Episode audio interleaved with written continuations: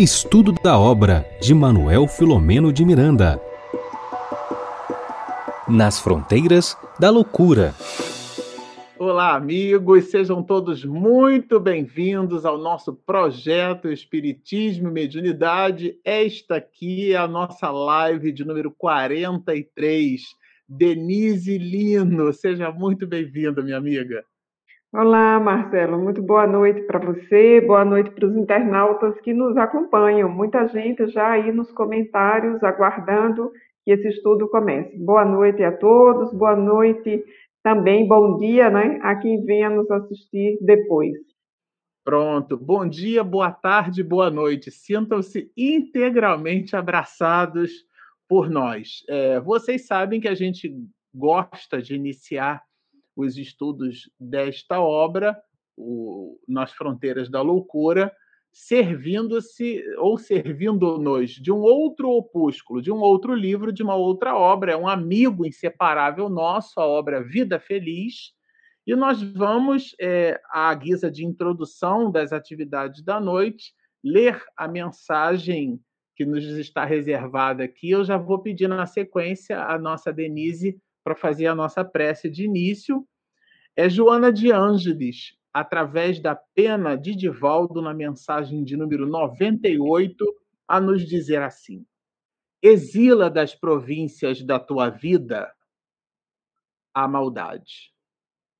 Rebate o pensamento doentio com o saudável. Corta a rede perniciosa das suspeitas injustificáveis com a tesoura da confiança no teu próximo.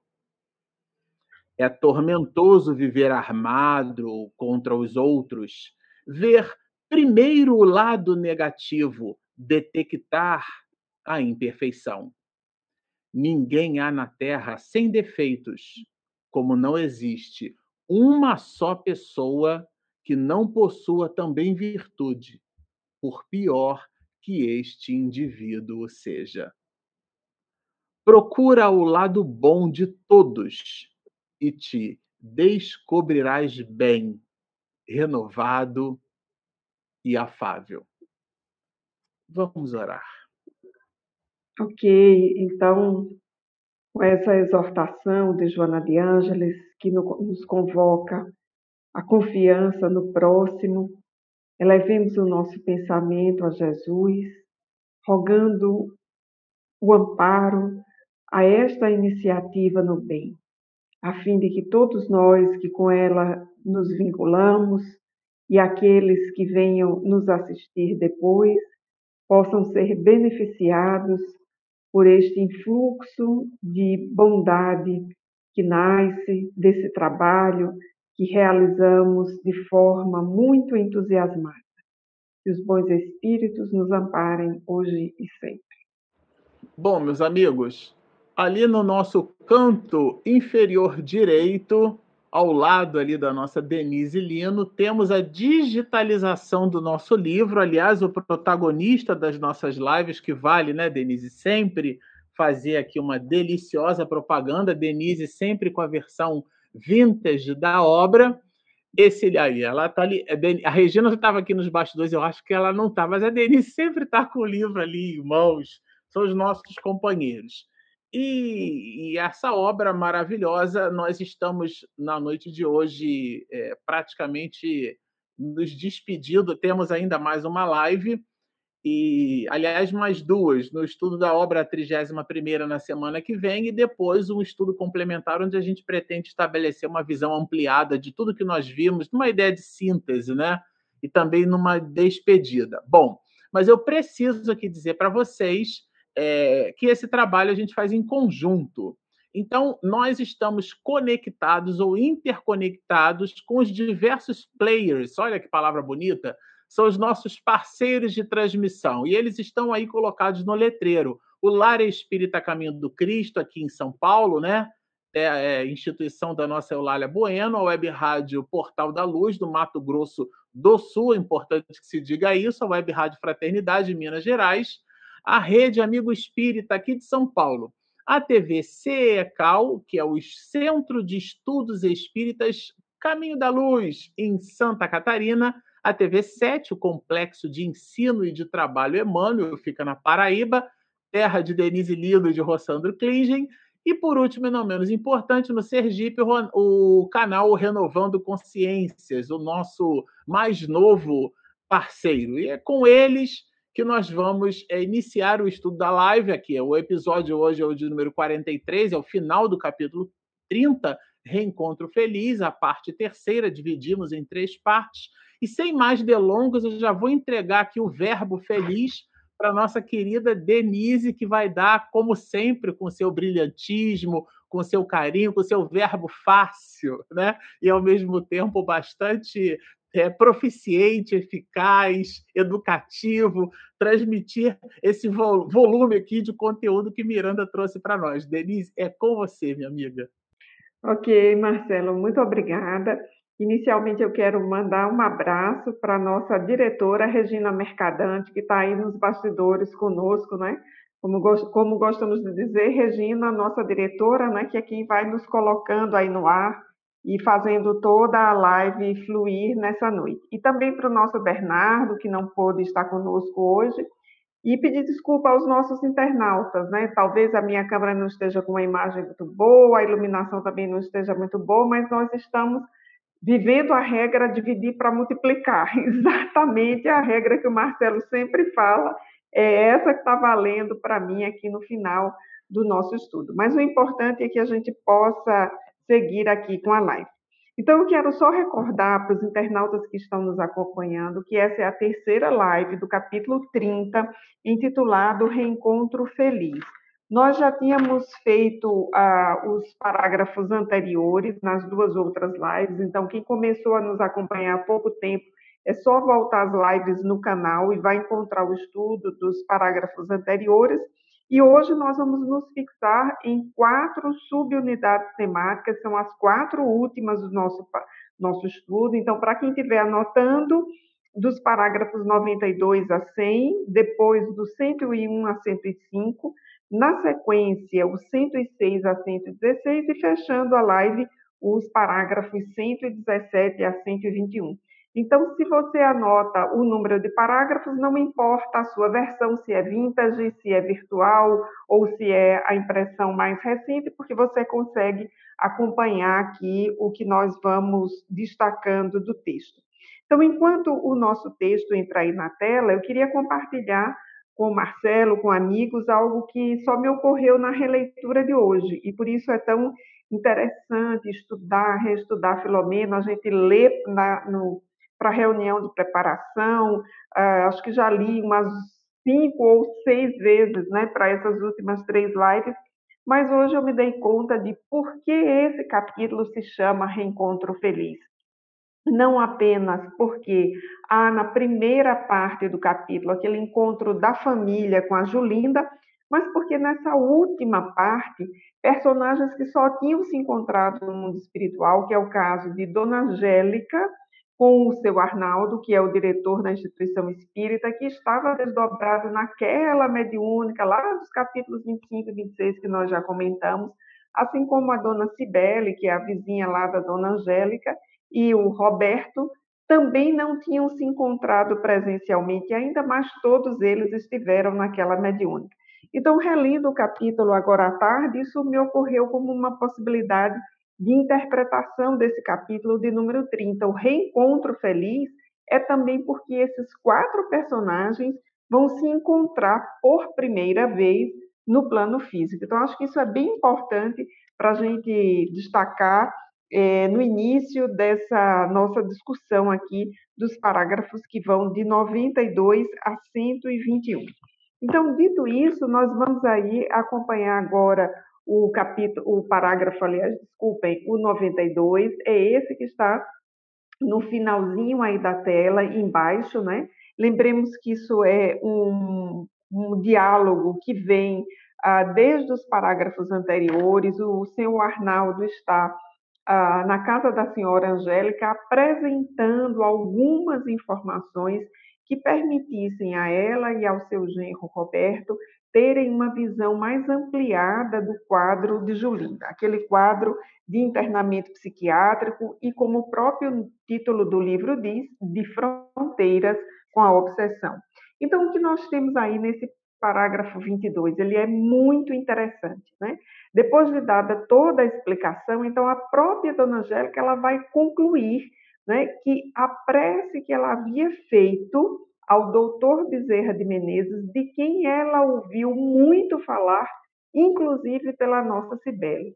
Confesso que esse inclusive aí é que dá o tom a mais né, nessa resposta da dona Angélica, porque o doutor Bezerra de Menezes, ele excede essa, os limites do movimento espírita. Então, ela já ouvia muito falar sobre ele, inclusive pela dona Cibele, né, que a estimulou para que ela é, rogasse a ele pela sua filha.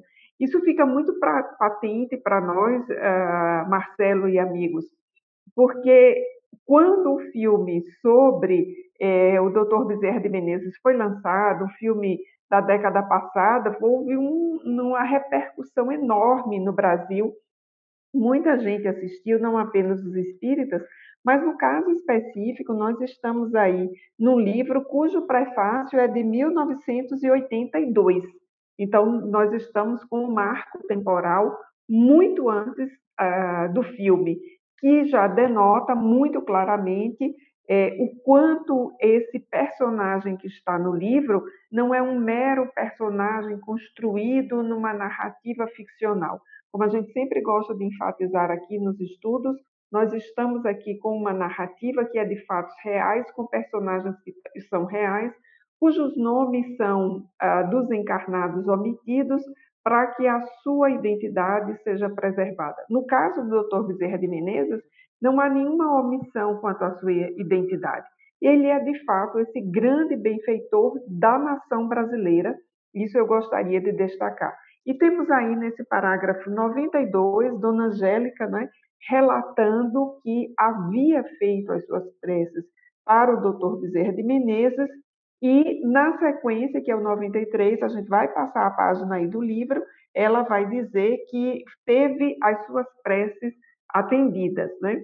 Vejam que ela diz: após a prece, adormeci, sonhei com a filha numa confusão, aliás, numa confusa situação constrangedora, despertando, porém, com serenidade e muita confiança interior. Então, só para lembrar aqui, Dona Angélica não tinha ciência à altura lá do primeiro sonho com a filha, né, da situação gravíssima que envolvia um aborto delituoso. E ela foi atendida nesse momento, a partir do instante que ela pede esse socorro ao doutor Bezerra de Menezes.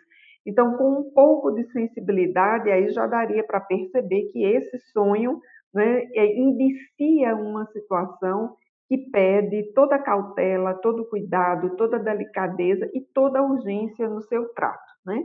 Quem estiver acompanhando aí no livro, veja que o próprio autor, Manuel Filomeno de Miranda, coloca uma nota de rodapé, já nos remetendo ao livro dos Espíritos, na segunda parte, questões de número 400 a 418, quando Allan Kardec, tematizando a condição do espírito encarnado na Terra, vai apresentar ah, os lances da chamada emancipação da alma.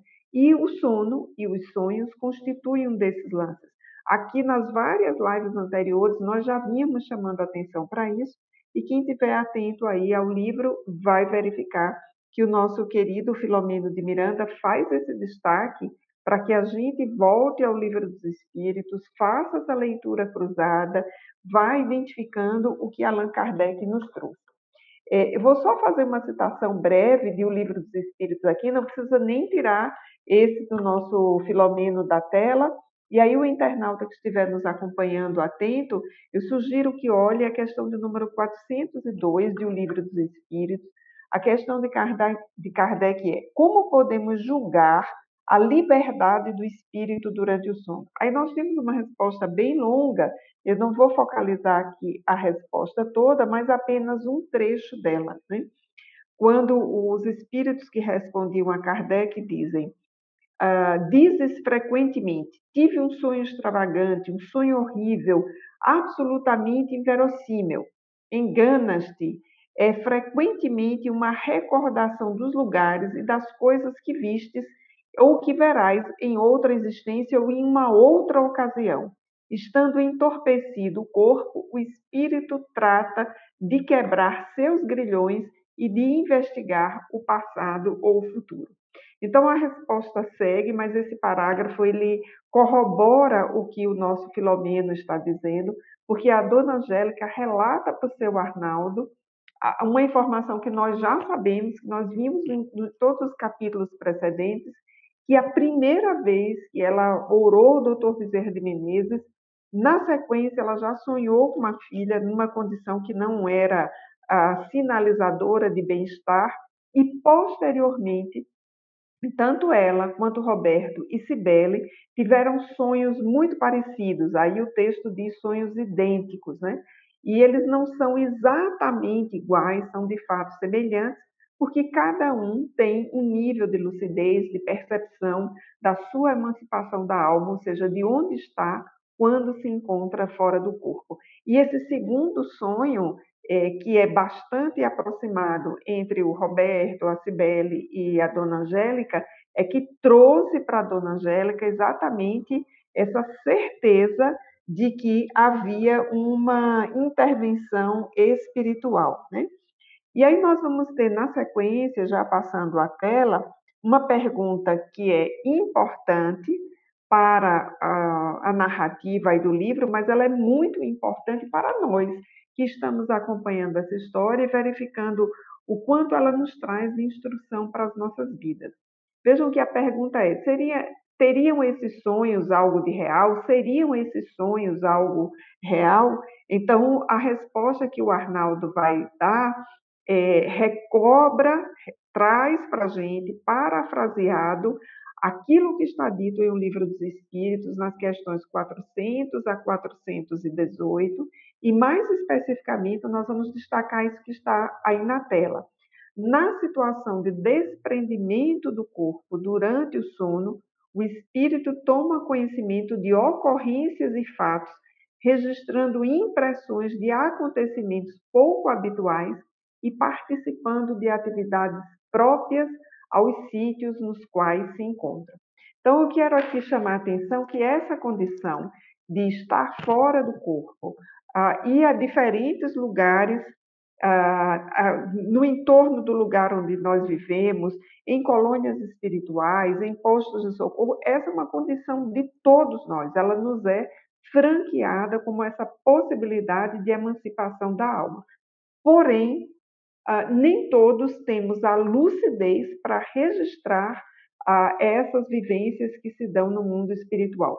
Na, na sequência aí do próprio texto, mais adiante, essa informação vai aparecer de modo claro.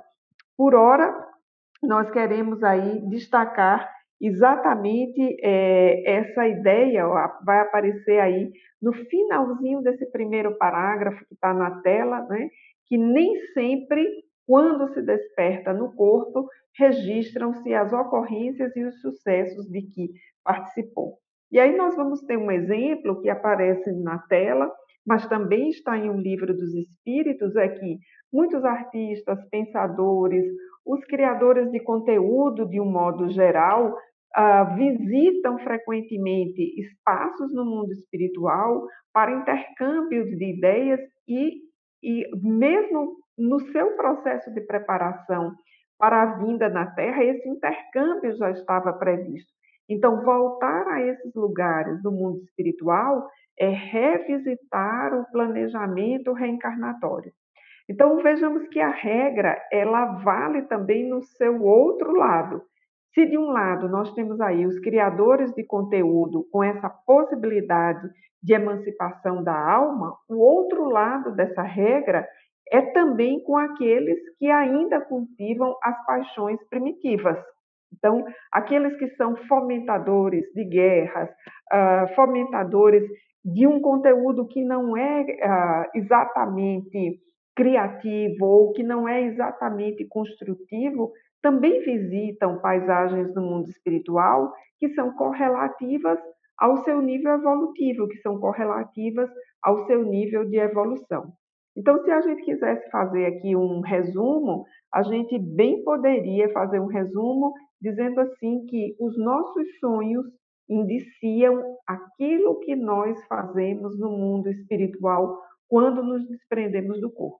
E por que é que dissemos indiciam? Porque nós temos dificuldade de decodificar com o conteúdo que nós temos aqui na Terra, com as experiências que nós vivemos aqui, nós temos dificuldade de decodificar o que se passa no mundo espiritual, seja no sentido de criação de um conteúdo relevante para a humanidade, seja também decodificar uh, um conteúdo que vai na direção daquilo que não combina mais, não contribui mais com a humanidade, mas que continua existindo em função do nosso nível evolutivo. Então, essa é informação que é absolutamente relevante a gente perceber nesse parágrafo aí, o que está na tela e agora destacado em cinza é o de número 97. Nós vamos avançar um pouco aqui no nosso texto para que a gente possa acompanhar o raciocínio do nosso Filomeno de Miranda. O que está aí na tela agora é o parágrafo de número 98, nós já chamamos a atenção para o seu conteúdo, né? Ele é o reverso dessa regra de emancipação da alma, exatamente isso que está sendo destacado aí na tela, né? Os, os, que cultivam as paixões primitivas também se deslocam a regiões que são inferiores no mundo espiritual. Então, aqui também valeria a regra, né? não são os opostos que se atraem. Essa regra dos opostos que se atraem, ela vale para a química. Né, Marcelo? Se eu estiver errada, aí você me corrija, é para a química. Porque na vida, nas relações que nós travamos com encarnados e desencarnados, a regra que vale é que os afins que se atraem. Então, nós vamos em busca dos nossos afins e não dos nossos opostos. Né? No campo da psicologia, a regra é outra. Vamos avançar então na direção dos nossos próximos parágrafos. E aí nós vamos ter, olha, já no destaque na nossa tela, algo muito importante, né? O sono, considerado uma forma de morte breve, propicia aos homens continuarem em contato com o mundo espiritual de onde prosseguem, de certo modo, recordando as suas origens. Então, a gente tem uma informação aí muito forte, a gente sempre pensa o sono como aquele momento de descanso, né? Descanso do corpo físico, mas ele significa uma forma de morte breve. Ou seja, é, nós morremos todos os dias. E o nosso Divaldo Franco diz muito isso nas suas várias palestras. Né? Todos os dias nós temos o ensejo de morrer e voltar ao corpo físico. Então, em termos de educação para a morte, nós temos sequenciadas experiências que nos permitem considerar quão importante é cuidar da vida física e cuidar da vida espiritual. E nesse parágrafo que está aí destacado na tela, traz a informação que antecipamos antes. Nem sempre guardamos a consciência do que sonhamos. E aí vejamos a explicação que o Arnaldo vai trazer. Né? E por que, é que nós não guardamos a consciência ah, do que sonhamos? Seja porque não convenha lembrar, seja por um automático bloqueio da matéria. E aí eu gostaria de chamar a atenção aqui que quanto mais nós estamos presos ao mundo material, mais esse bloqueio é automático. Quanto mais nós exercitamos a nossa condição de transcendência, menos automático é esse bloqueio e, portanto, nós teremos um pouco mais de facilidade de lembrar os conteúdos do mundo espiritual, de poder avaliar também os elementos simbólicos que já são tão ah, conhecidos no campo da psicologia e que na obra do Espírito Joana de Ângeles, psicografado por Divaldo Franco, nós temos vários indícios da análise desses elementos simbólicos do sonho. Então, importante destacar que quanto mais nós compreendemos a nossa transcendência, mais fácil é lembrar desses aspectos da nossa vivência no mundo espiritual. Aí nós vamos adiantar agora a nossa tela, né, porque nós vamos ter algo importante, né? aquela parada estratégica é, para que o interlocutor possa pensar, porque até aí seu Arnaldo tinha trazido um conjunto de informações que para a dona Angélica e Roberto e para muitos que estão lendo esse livro pela primeira vez, é um conteúdo novo, então de fato é preciso parar, refletir para poder assimilar. E vamos seguir aí agora com uma análise do caso. Vejamos que até antes desse parágrafo que inicia com no caso em pauta, nós tínhamos uma descrição, seguindo lá o livro dos Espíritos. Agora nós vamos ter uma análise. No caso em pauta, acredito que a senhora Angélica, após orar, foi levada em espírito a visitar a filha. Lembremos que a filha já estava internada. Ali mantendo o encontro com ela e tomando conhecimento dos sucessos que estavam programados por algum espírito bom. Então, o, o personagem Arnaldo, que é aquele uh, diretor do centro espírita, que também dirigia a reunião mediúnica, né, alguém bastante conhecedor da doutrina dos espíritos e bastante conhecedor da, das situações práticas que envolvem a interrelação entre os espíritos, ele passa a fazer essa análise, né, lembrando que aquela oração que Dona Angélica fez, de fato, foi decisiva para que todo esse desenrolar da história aí com a Julinda pudesse ser é, acolhido, pudesse ser tratado. Vamos passar a nossa tela, então, para a gente é, trazer aí a outra a informação que eu creio ser muito importante. Está no alto aí da tela, nós estamos com o parágrafo 103, esse que começa dizendo: Acredito mesmo que a sua oração sincera. Esse adjetivo aí faz toda a diferença nessa análise, porque não foi uma oração qualquer. Vou aqui repetir uma expressão que o Marcelo já teve a oportunidade de dizer aqui no nosso estudo várias vezes, né? Orar é abrir a boca da alma. E nós poderíamos dizer aqui também, né, que essa oração sincera da Dona Angélica, né, ela a, propicia que a gente avalie algo que é extraordinário e que é uma das minhas grandes paixões nesse livro. A dona Angélica, ela não é espírita, ela não ia na casa espírita, ela tinha ouvido falar do doutor Bezerra de Menezes, mas ela cumpre aqui aquela sentença de Jesus: buscai e achareis, pedi e dar-se-vos-á.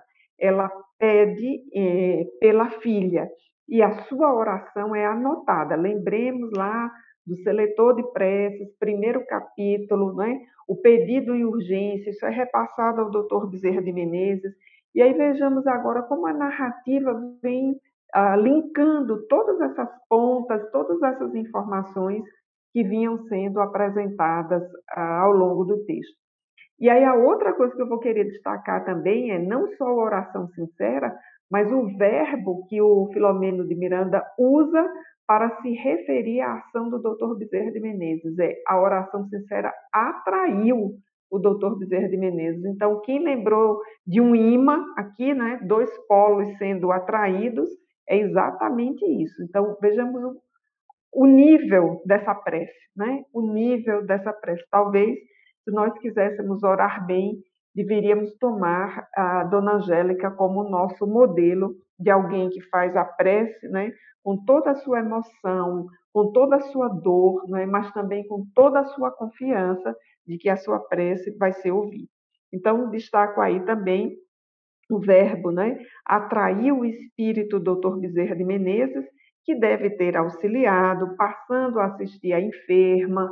Né? Então, nós temos aí essa é, essa explicação. Vejamos que o Arnaldo ele vai né, caminhando para que Dona Angélica e Roberto concluam pela intervenção clara, como os fatos vêm demonstrando, é, da intervenção, da ação, do apoio do Dr. Bezerra de Menezes, porque a solução da problemática ali, que era uma problemática afligente, requeria também uma intervenção que fosse ah, correlativa ao nível de complexidade que ali estava. Né?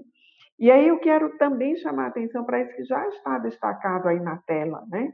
O intercâmbio entre espíritos encarnados é muito grande na esfera dos sonhos. e muito maior destes com os desencarnados. Nós temos aí uma afirmativa que linka dois uh, episódios do texto. Dona Angélica sonha com a filha que estava encarnada, estava internada no hospital psiquiátrico, e depois ela sonha né, com aquela mediúnica na qual o marido, seu Juvencio, está desencarnado, estava na mediúnica. Né? Ela também tem uma lembrança do Dr. Bezerra de Menezes, não é muito nítida, mas ela tem também uma lembrança.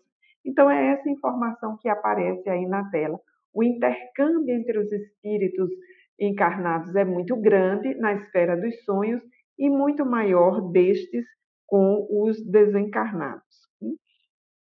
É, vamos avançar então para o próximo é, parágrafo, né? E aí a, o, o nosso destaque aí vai para o fato de que o Arnaldo, muito conhecedor da doutrina dos espíritos, estava naquele momento inspirado pelo Dr. Bezerra de Menezes, né? É aquela aquela regrazinha que na outra no outro estudo eu apresentei, é o não só, mas também. Ele não só era um estudioso, mas ele também estava intuído pelo Dr. Bezerra de Menezes para que aquelas informações importantes uh, para o caso Julinda fossem chegando cada vez mais àquela família que ali estava sedenta de um esclarecimento. Então, a mãe, Dona Angélica, e o esposo, Roberto, estavam conectando as informações, é, conseguindo perceber que a problemática na qual Julinda estava envolvida era uma problemática que requeria uma leitura para além da leitura a, psiquiátrica, médica da situação. E aí, concluindo esse raciocínio, né, Dona Angélica vai então confirmar o segundo encontro, ah, no, no, segundo sonho, aliás, corrigindo aqui, no segundo sonho, o encontro com o Juvencio, o marido ah, desencarnado, que parecia, segundo ela afirmava, né, muito atuante e certamente muito mais é, com muito mais vigor, né? porque ele era um espírito lúcido, vinculado à equipe do Dr. Bezerra de Menezes. Então, eu fico imaginando assim essa, essa imagem do Juvencio para Dona Angélica, o quanto não deve ter sido uma imagem que tocou o seu coração, né? porque é uma imagem confirmadora da imortalidade da alma. E aqui é, já na sequência, terminando esse parágrafo, já para devolver aqui para o Marcelo, tem uma informaçãozinha no final que eu gostaria de chamar a atenção também para quem está nos acompanhando, né?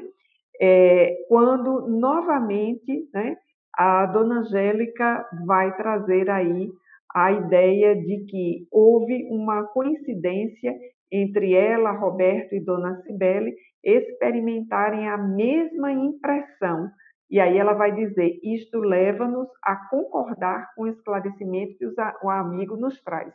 Então, ela já tinha inferido que aquela coincidência de um sonho muito semelhante para os três, mais especificamente um sonho num período em que a Julinda apresenta uma melhora significativa, nós não podemos esquecer disso, é, é, e tudo isso faz com que ela concorde e ela infira que aquelas informações, de fato, precisam ser conectadas. Para quem estiver acompanhando e desejar um aprofundamento sobre os sonhos, eu vou deixar, além da citação de O Livro dos Espíritos, a citação de um texto chamado Na Esfera dos Sonhos, do espírito Joana de Ângeles, psicografia de Divaldo Franco, que está no livro Leis Morais da Vida. Vale a pena ler para entender essa relação de emancipação da alma que vale para todos nós. E a, o checklist que eu diria fica aqui para todos nós é o que fazemos quando nos desprendemos do corpo. Acho que essa é a lição mais importante, Marcelo e amigos, eh, que ficou, pelo menos para mim, no reestudo desse capítulo. Né? Eu sempre saio com essas indagações, como é que tenho cuidado de mim, da minha vida, é, no processo de emancipação da alma.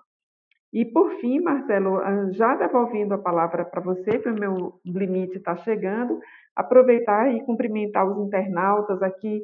Vários já deixaram recadinhos aqui nos comentários, sempre muito, muito solícitos, muito afetuosos, todos os nossos internautas e muito compreensivos, né?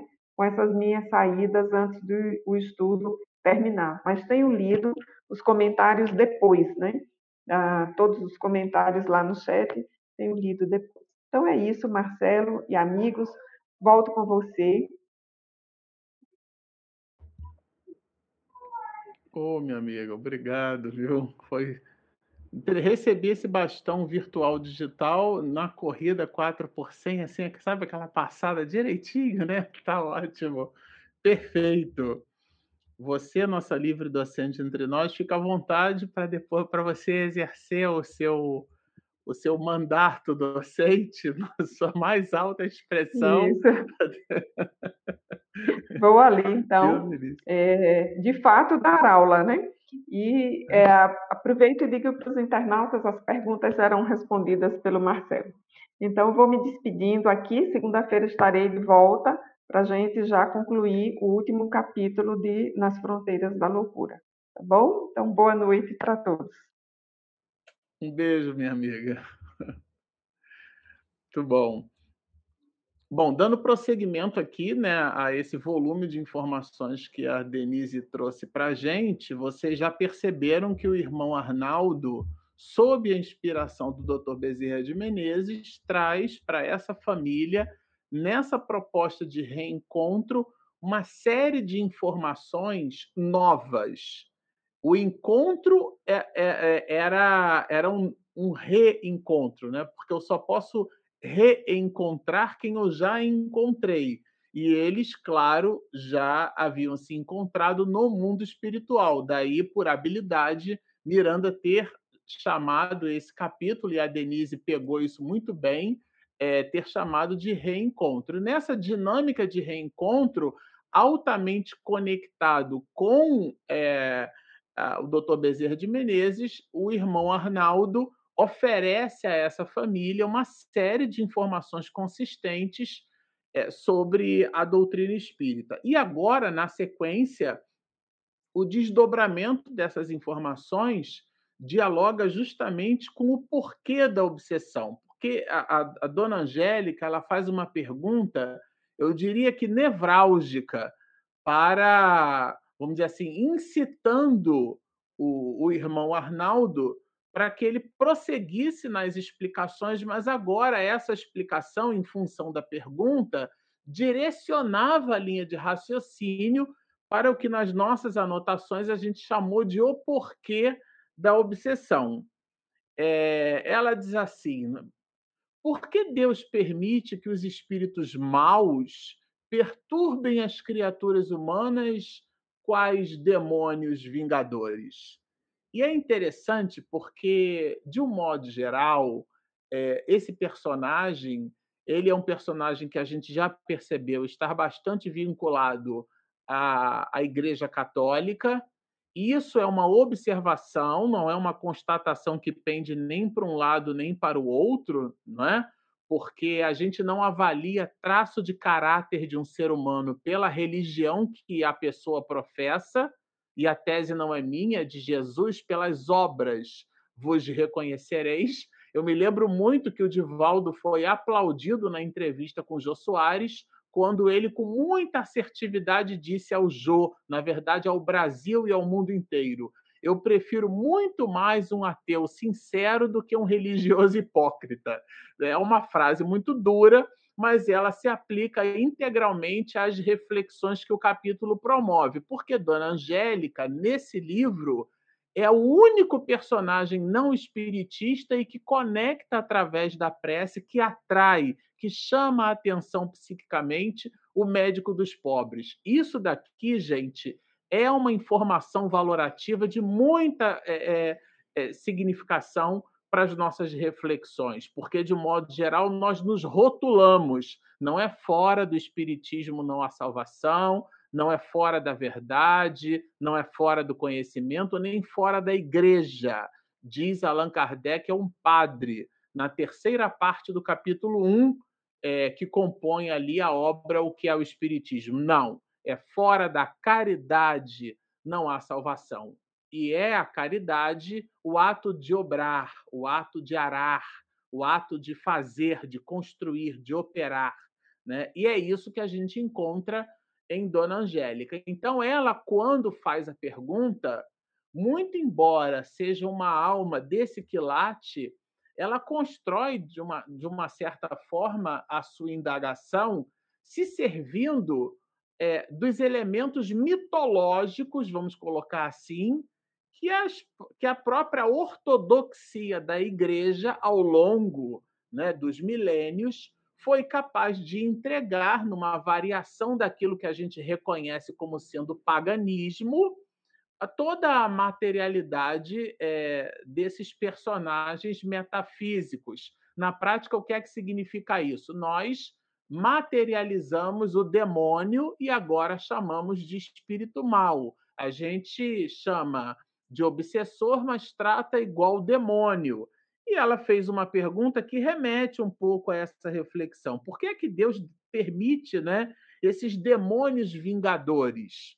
É, é, e aí, claro, não são os vingadores da Marvel, tá certo? São esses espíritos tenazes, é, é altamente é, é, uma carga odiosa tremenda, sobretudo porque essa carga encontra ressonância no, no nosso mundo psíquico então, isso promove, dá a essa situação um ecossistema fabuloso, no sentido de que ele é capaz de estabelecer essas relações mitológicas. Quando eu digo fabuloso, é de propósito, no substantivo derivado de fábula mesmo, ou seja, ficcional. Nós é, criamos construções que nada tem a ver com a mecânica obsessiva. Por isso que eu disse que essa parte aqui ela dá a Arnaldo, é, cava o pênalti, né? Então o artilheiro vai lá, chuta e faz o gol. E esse artilheiro aí é o irmão Arnaldo. Ele, então, recebendo a pergunta, ele vai falar, na verdade, basicamente que a lei de Deus é a lei de amor. É, e ele estabelece esses princípios, e eles são muito importantes para nós, é, por quê? Porque Deus não pune ninguém. Deus não tem raiva de ninguém, Deus não tem ódio, Deus não se aborrece das coisas que a gente faz. Num certo limite, ele nem perdoa, porque ele não se sente ofendido. Deus é absoluto. Ele manifesta a sua misericórdia. Daí a expressão de João: Deus é amor. Então, quando a gente costuma, até no coloquial, dizer assim: ah, Deus não está muito satisfeito com o que eu estou fazendo, Deus deve estar tá aborrecido, nós estamos antropomorfizando a divindade. Marcelo, que palavra estranha é essa? Estamos atribuindo qualidades em perspectivas humanas à divindade, estamos relativizando seu poder absoluto é, transformando as nossas idiosincrasias e querelas humanas no comportamento da divindade, como os gregos fizeram através dos seus deuses, né? O que eram os deuses greco-romanos, inclusive, inclusive considerando que Roma é, absorveu muita coisa da cultura grega, né? Muito embora tivesse também os seus deuses, era o fato deles serem imortais, que é um pouco daquilo que a gente em espiritismo entende como sendo natural, é uma constatação é, trivial, a ideia de que nós somos imortais. É, é, entretanto, esses deuses, possuindo a imortalidade, também possuíam raiva, também possuíam luxúria, portanto, desejo sexual, é, tinham atitudes pervertidas, eram mentirosos, eram carregados de conflito, é, é, e, nesse sentido, a única diferenciação, se é que poderíamos dizer assim, era de que eram é, imortais, né? viviam no Olimpo, mas possuíam as querelas humanas. Aqui a gente precisa se distanciar um pouco dessas relações fantásticas e mitológicas. Deus é amor. A base, ou seja, o alicerce, né, a sapata desse edifício fundamental é realmente o amor. O amor representa a base da criação. Isso significa dizer que a nossa relação ou a nossa percepção sobre as relações sociais, ela deve se pautar num conceito básico em doutrina espírita, o de que nós estamos sendo regidos por lei. Né? Eu citei aqui a mitologia grega, é, vocês sabem que o amor platônico, né, da onde vem aquela ideia do amor contemplativo, as pessoas até, o senso comum diz assim, ah, é amor platônico, porque eventualmente o rapaz é, paquera a moça, mas ele não se aproxima, não diz que gosta. Na minha época oferecia um doce, um picolé. Hoje isso está mais avançado, mas a gente deixa isso para lá. E, e, nesse sentido, ele, por não ter né, é, essa, esse ímpeto, né, não ter essa iniciativa, ele observa de longe e aquela moça se faz enamorada. E esse processo à distância, transformando-se num processo contemplativo, dá aquilo que nós encontramos em Platão, esse movimento do amor contemplativo, que era chamado por Platão de eros. Daí vem a palavra erótico, né? o amor eros. Mas nós sabemos, é, através de um outro filósofo, que aliás foi discípulo desse primeiro, né? Foi discípulo de Platão. Nós, óbvio, estamos falando, dentre os muitos, estamos falando de, a, de Aristóteles, né? Que viveu ali em numa área em homenagem a um soldado grego, né? Chamado Academo. Daí que vem a palavra academia, por exemplo, que era o espaço onde Platão é, ensinava. Né? Depois, mais tarde, Aristóteles constrói ali o seu liceu. Mas, por uma coisa ou por outra, sendo discípulo de Platão é, e estudando as relações é, é, do ponto de vista do amor eros, Platão desenvolve um outro tipo de, de, de, de entendimento sobre o amor. O amor entre os homens, o amor entre os guerreiros, o amor entre mãe e filha, entre, entre pai e filho, daí que vem a palavra filho, né? o amor filial. Então, a filia, a palavra filos, né? filosofia, né? filos e sofos, o amor à sabedoria. Então, é um, é, uma, é um conceito que a gente encontra bastante na, na, em Aristóteles a obra, por exemplo, Ética Nicômaco. Nicômaco era o nome do filho de Aristóteles. E essa obra era Aristóteles ensinando ética para o seu filho, na verdade, para toda a humanidade. E esse é o amor-filha, né? Nós também temos, é, é, de origem grega, igualmente, o amor ágape, que é esse amor que a gente encontra no comportamento de Jesus através das escrituras sagradas. Então, é, são manifestações de amor e a base da criação se sustenta no amor. É óbvio que quando a gente fala a palavra amor, é, que não necessariamente é um verbo, né? Se eu digo o amar faz bem, passou a ser um substantivo, é, essa palavra ela tem a sua significação é, dentro da subjetividade em que cada qual é, apreende a palavra, mas aqui o irmão Arnaldo canaliza a ideia do amor como sendo uma espécie de concreto das construções espirituais. Então, quando ele cita essa questão de base, a gente já citou isso aqui no canal várias vezes, né?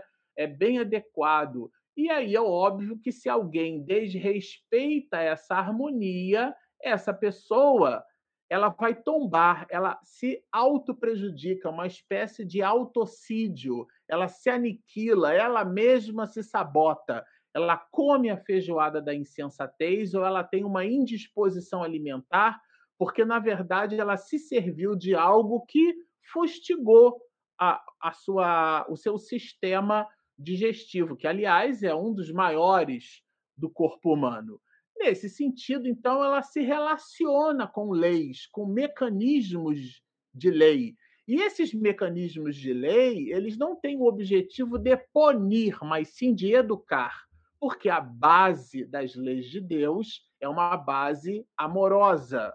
Né? Nesse sentido, então, a gente não deve, na perspectiva do que Arnaldo apresenta aqui, o irmão Arnaldo, na sua narrativa, considerar e, e, e observar o resultado do nosso comportamento infantilizado espiritualmente, né? Hoje existe um grupo aí de psicólogos, de psicoterapeutas e até mesmo de antropólogos e de sociólogos que estão estudando o comportamento dos jovens adultos, homens ali na faixa dos seus 35 anos de idade, mulheres também, né? Porque não está associado só ao gênero biológico, mas como estudo e manifestação comportamental, a ideia da infantilização do adulto, daqueles que ainda não conseguiram de fato se tornar adultos, ainda produzem, possuem, têm um comportamento infantilizado. Assim, a, com o espírito, né? aqueles de nós que ainda não acordamos para a dinâmica da vida. Então a gente reclama das coisas que nós mesmos fomos capazes de plantar. Quando alguém desrespeita a harmonia que vige em toda parte e prejudica o próximo, tomba. Porque isso não é Deus quem empurra, é a pessoa que ela se auto-sabota. Repito, ela mesma interfaceando com as leis, que são leis de amor, a base do, da estrutura pedagógica da divindade é o amor. O amor é uma lei. Né? Nesse sentido, é, é bastante adequado a gente imaginar que a lei da gravitação não é uma regra, porque regra tem a, exceção, né? Se eu digo assim, toda paroxítona terminada em ditongo, né? É, é, toda paroxítona terminada em, é, em LR né, ou X tem acento, é, seja essa paroxítona de tongo ato ou tônico, eu estabeleço uma regra. Ah, mas deixa-me ver, a palavra xerox está é, dentro dessa regra, né? Toda paroxítona que termina em L, N, R ou X tem que ter acento, mas xerox não tem acento e termina com X. Eu não pronuncio xerox, eu pronuncio xerox.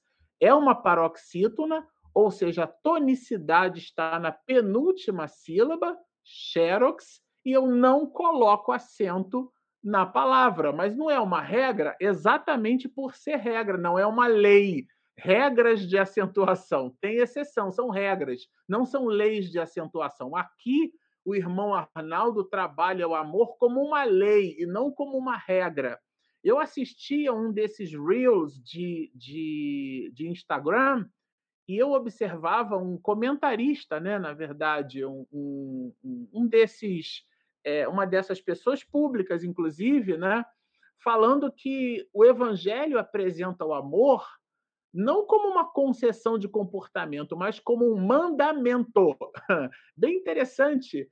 Até o, e o mandamento, ele não está exatamente carregado desse elemento de coercitividade. Até conversando com o professor Severino Celestino, ele nos dá aqui aula sobre esse assunto e, aliás, estará conosco daqui a dois dias no canal. Os Dez Mandamentos, eles são, na verdade, orientações pedagógicas da divindade é, para todos nós. Então, quando nós não interfaceamos de maneira positiva com essas leis, nós as derrogamos e sofremos por nossa própria conta né, a, a, o resultado da nossa própria insensatez. É alguém que come, repito, a feijoada né, da, da calúnia, a, a lasanha pesada da imaturidade emocional e depois tem a, a indigestão como sendo resultado do seu próprio comportamento né, perante a, as leis que são leis de amor que Deus colocou. Bom, aqui é, ele, ele, ele, cita, né, eu, eu, eu, coloquei em azul aqui porque é algo que nós estudamos, inclusive aqui no canal, mas o irmão Arnaldo ele resgata com esse brilhantismo do texto de Miranda, né? Os espíritos, como, quer dizer, da mesma forma que, né? Os espíritos são as almas dos homens liberados do corpo físico, nem anjos, nem demônios. Nós somos nós mesmos e seremos nós mesmos no mundo espiritual. Quem gosta de feijoada vai continuar gostando de feijoada, quem gosta de jogar dominó vai continuar gostando de jogar dominó. É, os nossos gostos, os nossos pendores, as nossas é, inclinações, como são nossos, nós os levamos. Porque eu, eu vou dividir com vocês aqui quase que um segredo. Se tem uma coisa que você carrega consigo 24 horas por dia, é você mesmo. Então, aliás, trate-se de gostar de si. Aproveite para aprender a gostar de você mesmo, a ser pleno consigo mesmo. E a tese não é minha, ela é de Jesus: amarás ao teu próximo como, isto é, da mesma forma que. É o mesmo como que está colocado aqui no início do texto de Miranda, na, na no vernáculo, né? Na, a, a, proposto pelo irmão Arnaldo. Como, da mesma forma que amarás ao teu próximo como a ti mesmo. É um mecanismo de regra de três, né? razão e proporção. A soma dos antecedentes está para a soma dos consequentes, assim como cada antecedente está para o seu consequente. Quem gosta ali de ariquintela, quem gosta de aritmética, vai lembrar disso. Ou seja, é proporcional. Nós entregamos aos outros aquilo que fomos capazes de cultivar no nosso mundo íntimo e levamos a nossa realidade íntima conosco. Portanto, o irmão Arnaldo lembra de maneira enfática: os espíritos são as almas dos homens, a diferença é que no mundo espiritual já não possuem mais corpos de carne. Mas Allan Kardec, no livro dos Médios, é fatídico. São homens e mulheres que animaram personagens e que viveram por sobre a face da terra. Nem mais nem menos. Não são especiais porque ditaram mensagens através da mediunidade de alguém. Isso é ingenuidade, quase tolice. Nós imaginarmos, e quem disse isso é o codificador, né? Quando trata da identidade dos espíritos, e João tem uma exortação brilhante, é necessário saber se o espírito vem de Deus. Portanto, quando essas proposições nos fazem perceber que o fenômeno medianímico não tem nada de sobrenatural, de miraculoso, de fantástico, nada disso. É um fenômeno que está íncito em a natureza. E a morte, como um fenômeno biológico, simplesmente promove a disruptura da alma, que agora em se emancipando na condição de espírito, não tendo mais o próprio corpo físico, mantendo o espiritual, conserva consigo todo o seu traço de caráter. Então não são nem anjos nem demônios. Logo, os obsessores, aqueles classificados como obsessores, em realidade são amigos nossos são aqueles que nós traímos em existências anteriores. E aqui, o texto de Miranda, nessa relação complexa entre Julinda, Ricardo, tudo isso a gente observa, né? É, Tratar-se é, de experiência não bem sucedida numa, numa vida é, anterior. Então, é, prosseguindo, ele vai falar que essas almas, né, elas resolvem-se pelo desforço covarde, dando corpo às obsessões. E essas obsessões geram perseguições sistemáticas com que afligem os seus desafetos. Então, vejam que há uma, um, um conjunto ali de consequências, né? Resolvem-se resolvem-se porque é a pessoa mesma que, que, que toma a atitude os médicos, quando a gente vai para uma consulta e eles, através de exames, diagnosticam alguma. É, produzem diagnóstico sobre alguma patologia nossa, é, eles usam a seguinte expressão: ah, o Marcelo fez diabetes, ele fez. É, ele não pegou. Doença a gente não pega. Né? essa expressão, ele fez, ah, ele fez um AVC, ela fez um derrame, ele fez. Nós construímos, né? é, é, é bem adequado esse tipo de reflexão, né? e ele não escapa à patologia obsessiva, que dá é, título ao livro, Nas Fronteiras da Loucura, porque Miranda coloca justamente a obsessão como sendo a fronteira tênue do processo lúcido ou aquilo que socialmente convencionamos como sendo lucidez e normalidade e aquilo que extrapola e já visita aspectos, né, o espectro comportamental da loucura. Mas avançando, ele, ele é, vai trazer para a gente o irmão Arnaldo a ideia, né, de que o, o sofrimento é, o, é um estágio do perdão.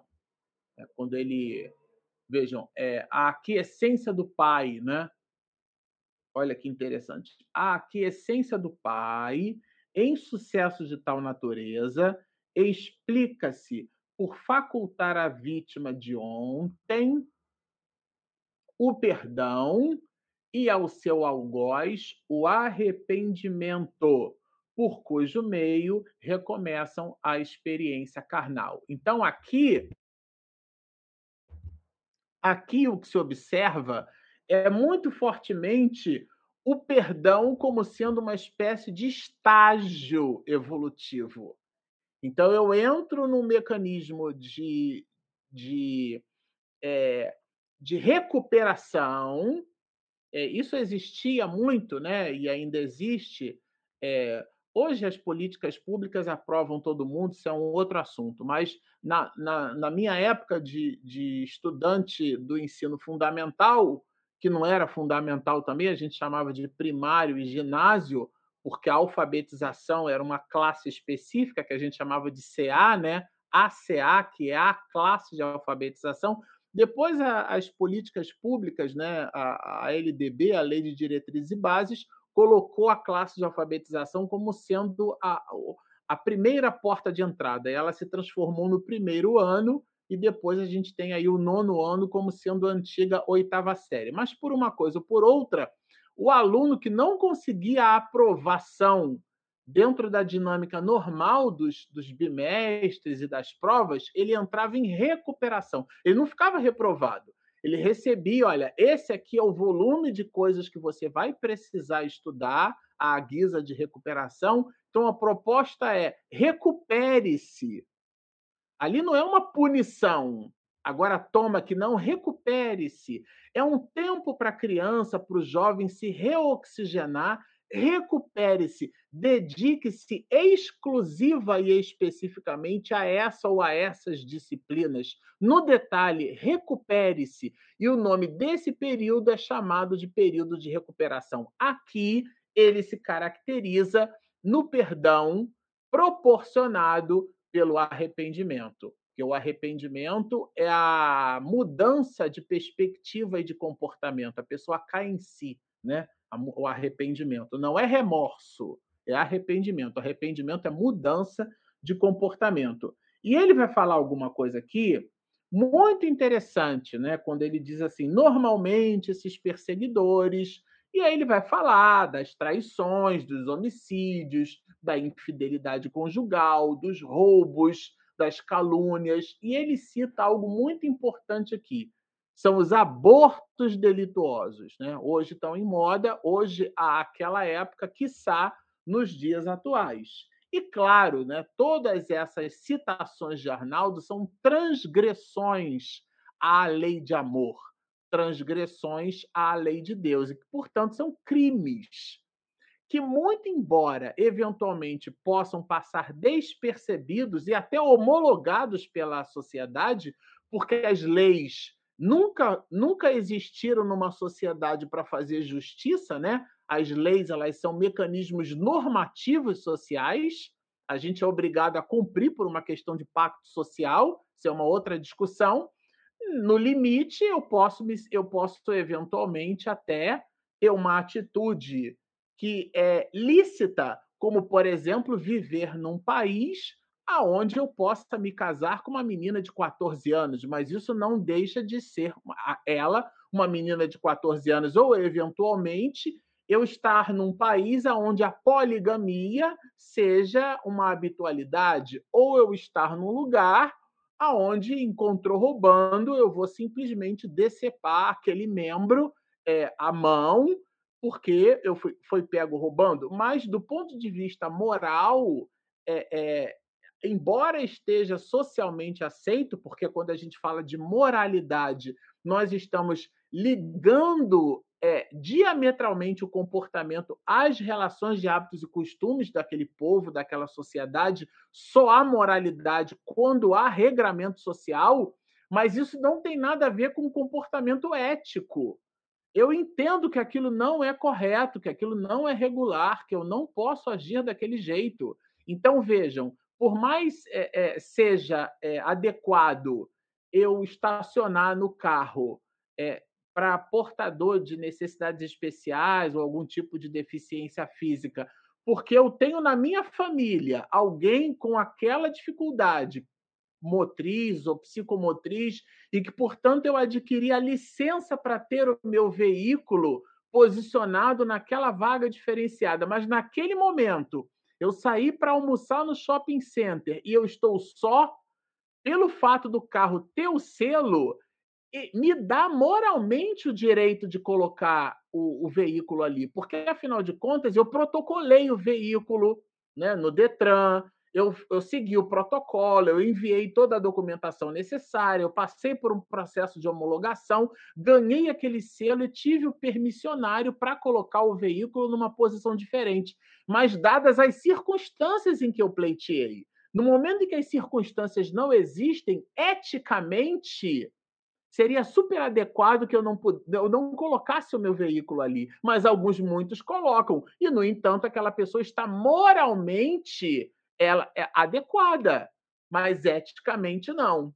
O que o espectro de, de, de, de percepção desse texto traz para a gente é que qualquer crime aos olhos de Deus não passam despercebidos, portanto ignorados. Né? E aí, nesse sentido, nada, absolutamente nada, vai ficar de fora. Por quê? Porque o interesse de Deus é que, aprend... é que nós, de fato, desenvolvamos o amor. Então, a vitória, no final das contas, ela é absolutamente do amor. Né? Isso é bastante adequado. Né? Viver é ser um vitorioso. Né? Vejam que interessante. Aqui a gente já vai. É, eu, eu, eu marquei, olha, de propósito, quando o, o irmão Arnaldo fala dos abortos delituosos, e aqui Dona Angélica, quando receberam a palavra aborto, falou assim, opa, recordaram logo da confissão de Julinda, lembraram do que ela falou, tá? E o irmão Arnaldo, na sequência, ele faz o quê? Tá? Ele, ele sugere é, a leitura né, do livro dos Espíritos tá? Eh, se referindo ali, é, eu falo sempre do esforço hercúleo, né?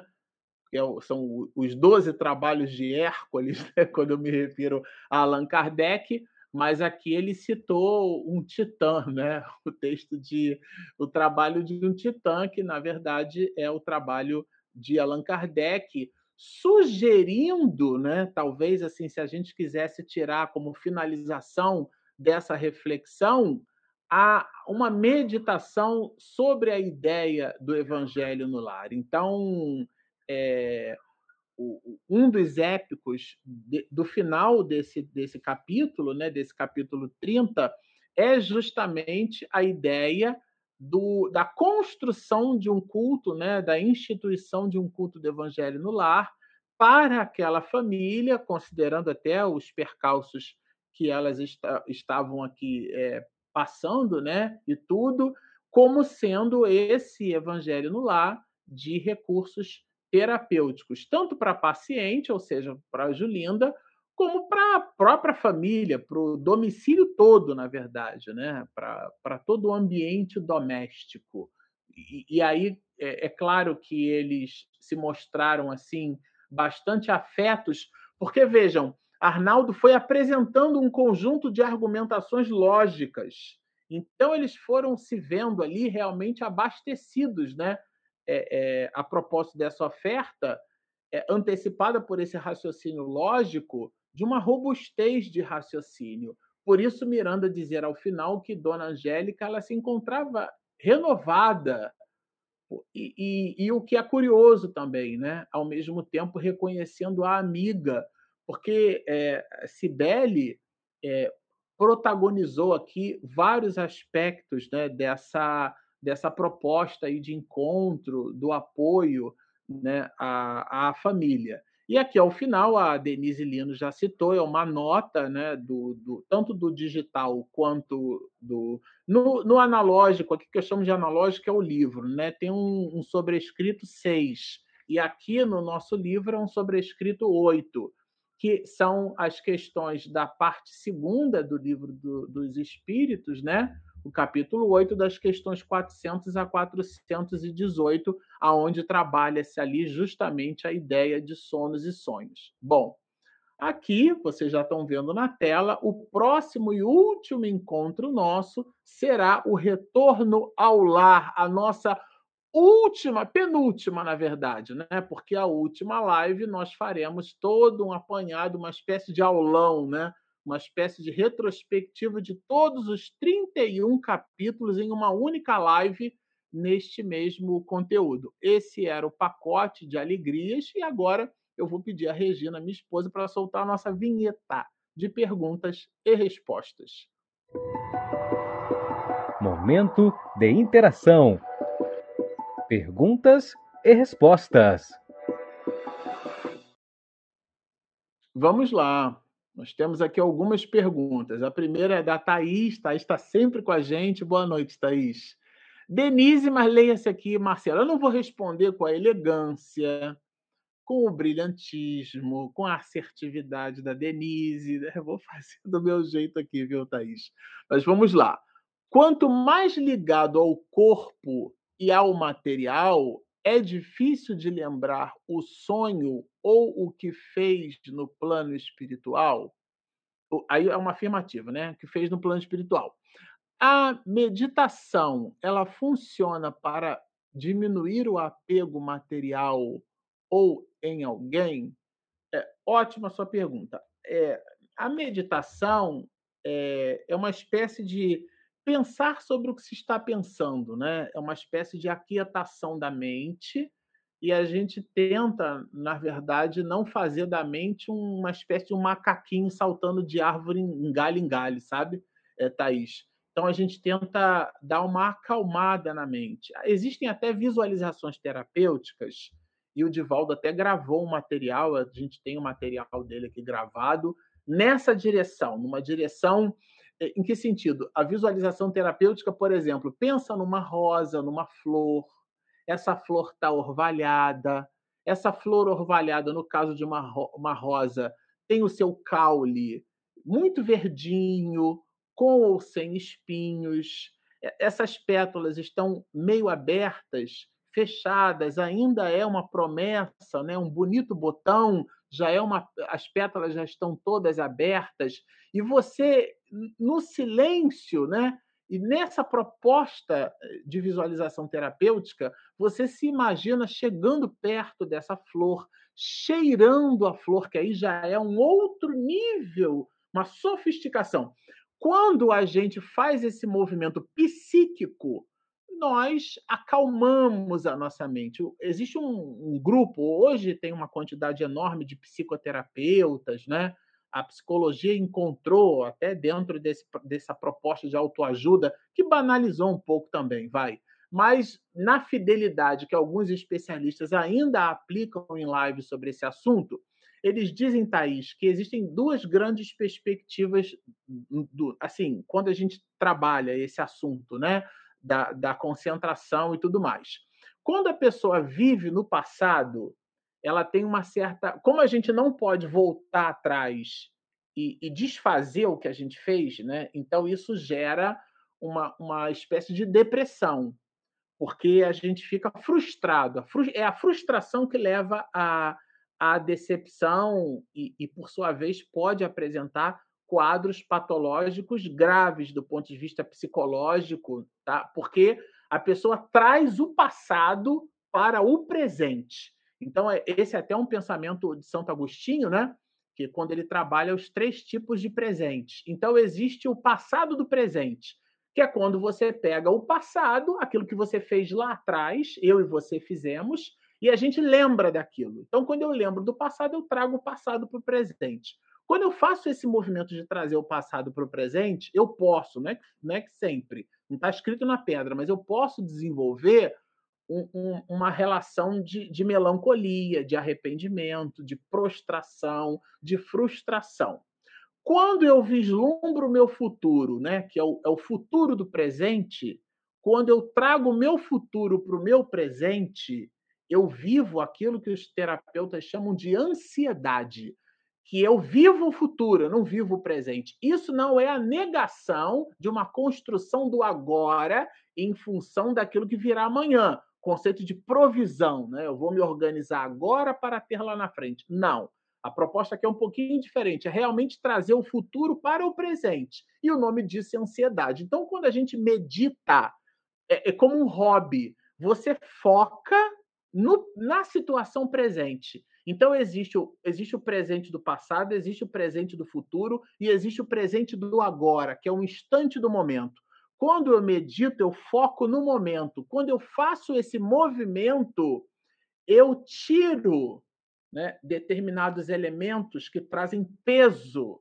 E aí eu foco no meu psiquismo. Isso, de alguma forma, sim, pode fazer com que a gente se distancie da pressão que a vida oferece e a gente se aproxima de uma visão mais espiritual. Agora, daí a gente imaginar que essa movimentação psíquica seja capaz de atenuar a expressão do corpo ao ponto de favorecer a integralidade da lembrança dos sonhos, a isso não. Então eu super sugiro a Thaís, até para reforçar mesmo, todos vocês que estão nos ouvindo, que a Thaís fez a pergunta, mas isso cai para todos nós, inclusive para mim, né? A releitura das questões 400 a 418 do Livro dos Espíritos. Aí uma nova pergunta para Denise, que é o Marcelo que vai responder. Uma curiosidade, pergunta tola. Perguntas nunca são. As perguntas movimentam o mundo. É, pois quero começar a estudar assim. A contagem dos parágrafos é contínuo ou por cada capítulo? A contagem do parágrafo é, é do parágrafo mesmo. Então, por exemplo, deixa eu pegar esse texto aqui e colocar ele de volta aqui. Ó, os que foi? Ó, os anfitriões. Isso aqui é um, é um parágrafo. E esse parágrafo termina aqui. Aí agora começa outro parágrafo. Dona Angélica, entende? Então, respondendo a sua pergunta, né, mais objetivo, é, ó, esse parágrafo termina aqui. Então, existem parágrafos que são mais curtinhos, por exemplo, esse começa aqui e termina aqui, né? Esse outro, por sua vez, começou aqui todos e termina aqui. E esses parágrafos estão dentro desse capítulo. Então você vai ter o parágrafo 1, parágrafo 2 do capítulo 1, do capítulo 2, do capítulo 3, do capítulo 4. Cada parágrafo, ou melhor, cada capítulo tem o seu conjunto de parágrafos. O que a gente fez foi, ah, vamos estudar o capítulo 30. Quantos parágrafos tem o capítulo 30? Ah, o capítulo o, especificamente, né? O capítulo 30 tem 121 parágrafos. Então, nós dividimos o capítulo em três lives, estudando porções de parágrafos de cada capítulo. Bom, quem é? A Edinalva. Eu tirar aqui, Edinalva, tirar os, a tela aqui. Minha mãe fez 10 anos que desencarnou. Sonhei com ela apenas duas vezes. Confesso é, com. Como?